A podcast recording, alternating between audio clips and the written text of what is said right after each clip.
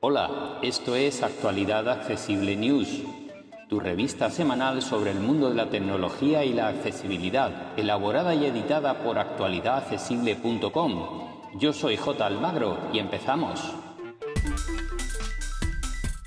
Hola, hola, hola, hola. Aquí estamos una semana más con nuestro resumen de noticias. Esta semana viene especialmente marcada por la celebración del MWC del que en el artículo que acompaña este podcast y este vídeo os dejamos un resumen muy completo con todas las novedades presentadas, pero ya os decimos que hay sobre todo muchas gafas, gafas para todos los tipos de usuarios. Gafas inteligentes, gafas que se convierten en pantallas gigantes de nuestros ordenadores y nuestros teléfonos, etcétera, etcétera. Así que echarle un vistazo y leer todas las novedades.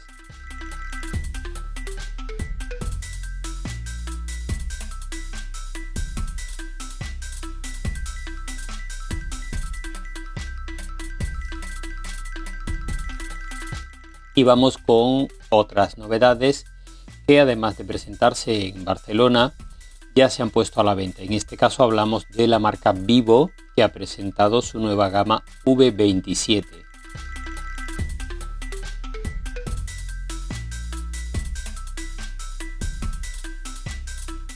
Son tres modelos, el modelo E27, EV27 no lo vamos a analizar hoy, nos vamos a centrar en los dos superiores porque son claramente superiores, el V27 y el V27 Pro.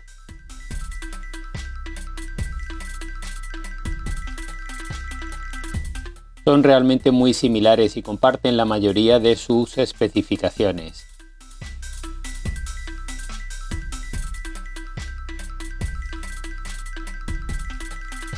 Pantalla de 6,78 pulgadas AMOLED con 120 Hz. Triple cámara trasera y eh, con gran angular en ambos casos y la frontal de 50 megapíxeles también para los dos.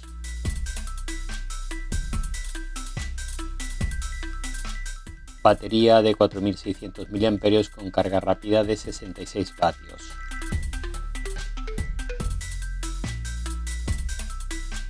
Las diferencias están en el procesador, un Dimensity 8200 para el V27 Pro y un 7200 para el V27.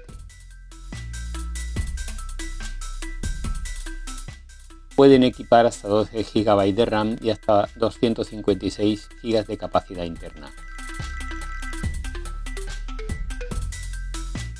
Y los precios parten de 399 dólares en este momento para el V27 y 449, es decir, 50 dólares más para el modelo superior, el V27 Pro.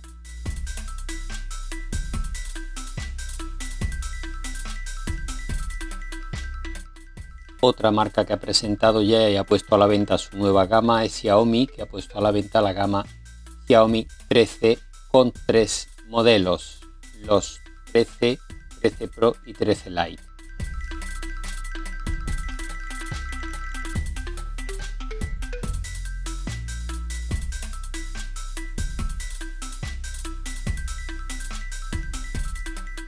Los dos superiores, el Xiaomi 13 y el 13 Pro, montan el Snapdragon 8 Gen 2 como procesador acompañados de hasta 12 GB de RAM y hasta 256 de capacidad interna.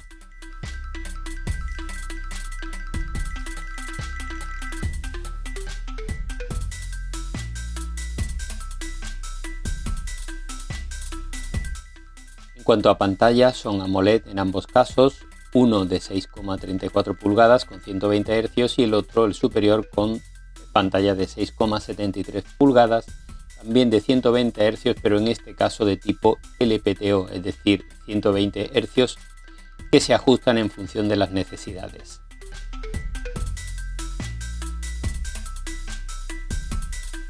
Ambos montan cámaras Leica, en el caso del 13 Pro la triple cámara incluye un teleobjetivo de 50 eh, megapíxeles.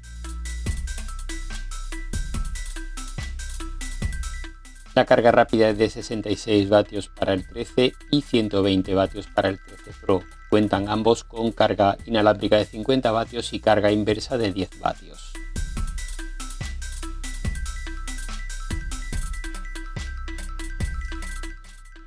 Y los precios son una sorpresa. 999 euros para el 13 y 1399 para el 13 Pro así que ya no son más baratos que un iPhone, aunque esta era la publicidad que antes se hacía. Mi Xiaomi es más barato que tu iPhone y hace lo mismo, pues ya no.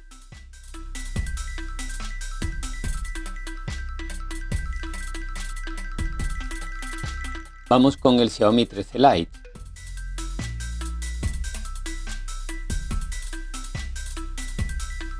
Su precio parte de 499 euros.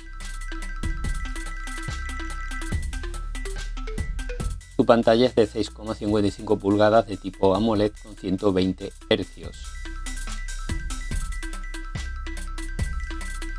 Cuenta con triple cámara trasera y carga rápida de 67 vatios y su procesador es el Snapdragon 7 Gen 1 acompañado de 8 GB de RAM y de 128 256 de capacidad interna.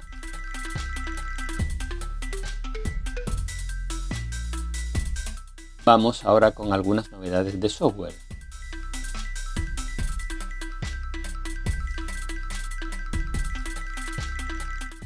La primera viene de la mano de Windows 11 que ha lanzado una gran actualización.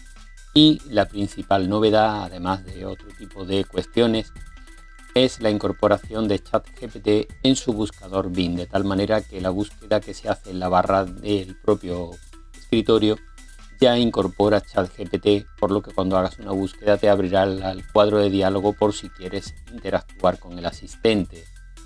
Y además la posibilidad ya de conectar tu iPhone mediante la aplicación que se utiliza para conectar tu Android al PC, que ahora ya es compatible con iPhone, como digo, y nos permite incluso recibir iMessage en nuestro Windows 11.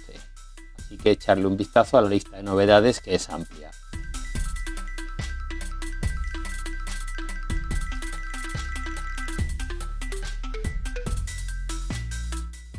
Más novedades, en este caso para los usuarios de iPhone, WhatsApp acaba de actualizar su aplicación con bastantes cosas nuevas, entre ellas la posibilidad de mantener una videollamada aunque no salgamos del chat y estemos aunque interactuando incluso con otros chats. Podemos mantener la videollamada que estábamos haciendo. Luego también hay novedades en cuanto a los avatares, más personalización, posibilidad de ampliar la información de los nombres de grupos eh, con más caracteres, etcétera, etcétera. Echarle un vistazo a la lista de novedades que también es bastante completa.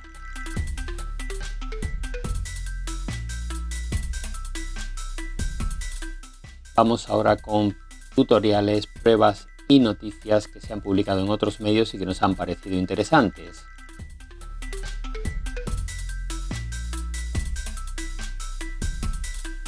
Comenzamos con tres pruebas que han realizado en Computeroid. han analizado el Realme GT3, el ZT Blade V40 Desync, que es un plegable muy interesante, y el Realme 10. Por su parte, Sataka ha realizado dos pruebas. Han probado el Xiaomi 13 y el Xiaomi 13 Pro,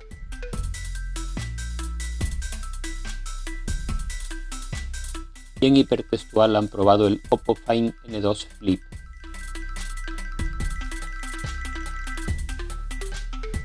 Vamos con unos tutoriales. En Apple Esfera nos dejan dos tutoriales. El primero nos habla de la Wi-Fi lenta en el iPhone y de cómo solucionarlo. Y el segundo nos explica cómo usar nuestro iPad como segunda pantalla de nuestro Mac. En Computer hoy nos dejan tres tutoriales. El primero nos explica cómo reiniciar el iPhone aunque no funcionen los mandos. el segundo cómo usar la galería oculta en Windows 11 y el tercero cómo mejorar la privacidad en nuestro móvil Android. Y en iPadízate nos enseñan a pedir a Siri que lea nuestros mensajes de WhatsApp sin tener que tocar el teléfono. Vamos ahora con otros temas. Tenemos tres artículos interesantes de Computer hoy. El primero recoge siete extensiones muy interesantes de productividad para Google Chrome. Y los otros dos son dos listas de teclados, una de teclados inalámbricos, los mejores que hay en este momento en el mercado, y teclados para el Mac, también los que ellos consideran mejores que hay en este momento en el mercado.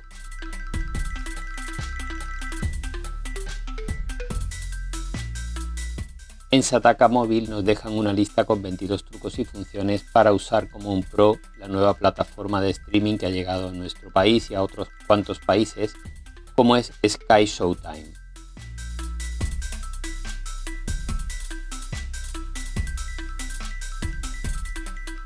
En Apple Esfera nos explican una cosa muy interesante y es que ChatGPT puede hacer atajos para nuestro iPhone y nuestro iPad.